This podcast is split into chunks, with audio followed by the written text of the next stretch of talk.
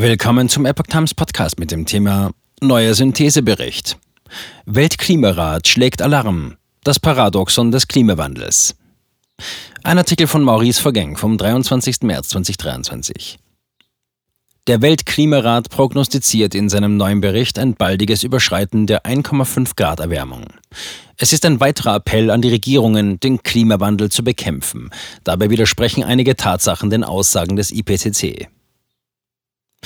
Ohne drastische Minderungen der klimaschädlichen Treibhausgasemissionen noch in diesem Jahrzehnt soll das 1,5 Grad Ziel der Erderwärmung bereits in den 2030er Jahren überschritten werden. Das behauptet der neueste Synthesebericht des Weltklimarats IPCC vom Montag 20. März und alarmiert über mögliche katastrophale Auswirkungen durch Klimaveränderungen. Zitat, der Klimawandel ist eine Bedrohung für das menschliche Wohlbefinden und die Gesundheit des Planeten, heißt es in dem in Interlaken, Schweiz, präsentierten Bericht. Allerdings ignoriert der Bericht, dass der Klimawandel ein ständiges Phänomen ist, das sich seit Millionen von Jahren auf unserem Planeten ereignet. Klimawissenschaft ist laut dem niederländischen Wissenschaftsjournalisten Marcel Krock ein sehr weitläufiges Feld.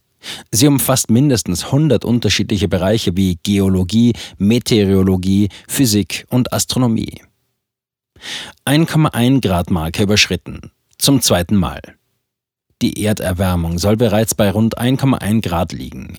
Als Referenz oder Startwert nimmt der Weltklimarat die Temperatur zur vorindustriellen Zeit gegen Ende des 19. Jahrhunderts. Zu diesem Zeitpunkt war es laut Krog aber unnatürlich kalt. Zitat, das ist nicht das durchschnittliche Wetter des Holozäns. Zitat Ende. Von diesen 1,1 Grad war bereits 2016 die Rede. Allerdings schwanken die Angaben je nach Quelle. So hat etwa The Weather Channel im vergangenen Jahr berichtet, dass es 2016 bereits 1,2 Grad zu warm war. Der IPCC-Bericht gibt auch an, dass fast die Hälfte der Weltbevölkerung, bis zu 3,6 Milliarden Menschen, in Regionen leben, die besonders starke Folgen des sogenannten Klimawandels erleben dürften. Dabei wird jedoch nicht erwähnt, um welche Folgen es sich konkret handelt oder ob sie positiv oder negativ sind. Eine Forschergruppe aus Spanien hatte vor rund zwei Jahren Mortalitäts- und Klimadaten für 16 europäische Länder aus den Jahren 1998 bis 2012 analysiert. Der Untersuchung zufolge waren 7% der Todesfälle in diesem Zeitraum der Temperatur zuzuschreiben, wie die pharmazeutische Zeitung berichtet. Sie stellten allerdings fest, dass zehnmal mehr Menschen aufgrund von Kälte sterben als aufgrund von Hitze. Demnach wäre die Erderwärmung eine gute Sache, da dadurch die Zahl der Toten zurückginge. Das Paradoxon der CO2-Emissionen. Die Staaten wollten zuvor einen höheren Anstieg als 1,5 Grad möglichst verhindern. Damit die Erderwärmung die 1,5 Grad Marke nicht oder nur vorübergehend überschreitet, müssten laut dem Synthesebericht die weltweiten von Menschen verursachten CO2-Emissionen bis 2030 um 48 Prozent gegenüber 2019 sinken. Derzeit steigen sie jedoch weiter an. Mit rund einem Drittel der CO2-Emissionen gibt China mehr als jedes andere Land in die Atmosphäre ab. Allerdings gibt es einen noch weitaus größeren CO2-Emittenten als China, die Natur. Denn natürliche CO2-Quellen machen rund 96 Prozent der gesamten weltweiten CO2-Menge aus. Diese Großerzeuger finden im IPCC-Bericht jedoch keine Erwähnung. Zudem verdeutlicht ein Blick auf die erdgeschichtlichen Daten, dass der CO2-Anteil in der Atmosphäre keinen erkennbaren Einfluss auf die globale Temperatur hat. Ebenso sind die heutigen 0,04 Prozent CO2 ein eher niedriger Wert. Dieser war zwischenzeitlich schon um das 25-fache höher als heute. Wir könnten nun einfach auch am Beginn einer neuen Warmzeit sein, nachdem wir vor kurzem erst eine kleine Eiszeit vom 15. bis zum 19. Jahrhundert hatten. Das Paradoxon der Todesfälle. Mit dem neuen Bericht verkündet der Weltklimarat auch eine Vorgabe für 2035, 65 Prozent weniger CO2-Emissionen als 2019. Zitat, das Tempo und der Umfang der bisherigen Maßnahmen sowie die derzeitigen Pläne sind unzureichend, um den Klimawandel zu bekämpfen, fasst er zusammen. Zitat, die Dringlichkeit bis 2030 etwas zu tun ist gestiegen, sagte Mitautor Matthias Garschagen, Klimaforscher an der Münchner Ludwig-Maximilians-Universität. Schon jetzt seien Folgen wie häufigere und stärkere Hitzewellen, Überschwemmungen und Dürren deutlich, etwa die Hitze und Überschwemmungen in Indien und Pakistan sowie die anhaltende Dürre südlich der Sahara. Die Weltgesundheitsorganisation WHO berichtete erst kürzlich, dass es in Somalia wegen der Dürre im vergangenen Jahr bis zu 43.000 zusätzliche Todesfälle gegeben haben könnte. Dabei ist es fragwürdig, ob diese Todesfälle tatsächlich den Klimaveränderungen zuzuschreiben sind.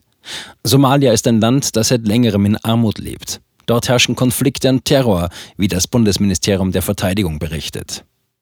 Zudem begünstigen mangelnde hygienische Zustände die Ausbreitung von Krankheiten wie etwa Cholera. Das bisher wärmste Jahr in der somalischen Stadt Luke soll laut dem Datenportal Hikers Bay 1994 gewesen sein. Darüber hinaus sind laut Daten vom EMDAT die weltweiten Todesfälle durch sogenannte Klimakatastrophen stark zurückgegangen. Sind 1920 noch knapp 500.000 Menschen pro Jahr verstorben, so waren es um 2015 bereits weniger als 40.000 Menschen. Diesen Standpunkt vertritt auch Björn Lomberg, Gründer des Thinktanks Kopenhagen Consensus Center. Handlungsgrundlage für Politiker.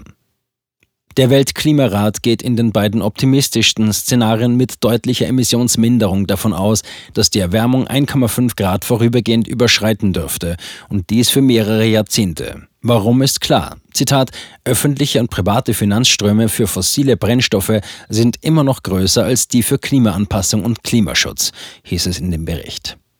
Grundlage für viele Politiker sind indes die pessimistischsten Szenarien aus dem letzten IPCC-Bericht. Diese sind jedoch technisch gar nicht möglich, da sich einerseits die beobachteten Werte bereits jetzt stark von den Modellen unterscheiden und andererseits die veranschlagten Emissionen dieser Szenarien niemals erreicht werden können. Vorher gingen der Menschheit die fossilen Energieträger aus. Das neue Dokument beruht auf acht Berichten, die tausende Wissenschaftler seit gut acht Jahren erarbeitet haben. Es soll wiederum eine Handlungsgrundlage für Politiker sein. Der Weltklimarat, IPCC, ist ein Gremium aus 195 Mitgliedsländern. Die Wissenschaftler wollen sich in diesem Jahr anschauen, wie sich die bislang versprochenen Maßnahmen mit den Klimaschutzzielen vereinbaren lassen. Global Stocktake. Das IPCC-Gremium wurde 1988 auf Initiative zweier UN-Organisationen gegründet, der Weltmeteorologieorganisation und dem UN-Umweltprogramm. Dabei handelt es sich vielmehr um ein politisches Gremium als um ein rein wissenschaftliches. IPCC. Es gibt genug Geld. Die Differenz zwischen den geschätzten Kosten der nötigen Anpassungen und den eingeplanten finanziellen Mitteln wachse, so der Weltklimarat. Er verweist darauf, dass reiche Länder ihr Versprechen von 100 Milliarden Dollar im Jahr für die ärmsten Länder noch nicht umgesetzt hätten. Dabei sei global genügend Geld vorhanden, um die Treibhausgase zügig zu reduzieren. Auch in Anbetracht des Ukraine-Kriegs und der Bankenkrise sei zu sehen, dass genügend Geld zur Verfügung stehen kann, wenn die Priorität seitens der Politik hoch genug ist. Zudem müssten Regierungen durch Förderung von Projekten und Studien, Subventionen und Rahmenbedingungen für Investoren die richtigen Zeichen setzen. Zitat: Der Ball liegt im Feld der Politik, sagte Mitautor Oliver Geden. Entscheidend ist jedoch, was die Politik nun unternimmt. Denn viele Klimamaßnahmen sind ein zweischneidiges Schwert. Ist die Planung mangelhaft, verursachen sie neue Probleme in Umwelt, Wirtschaft, Industrie und Gesellschaft.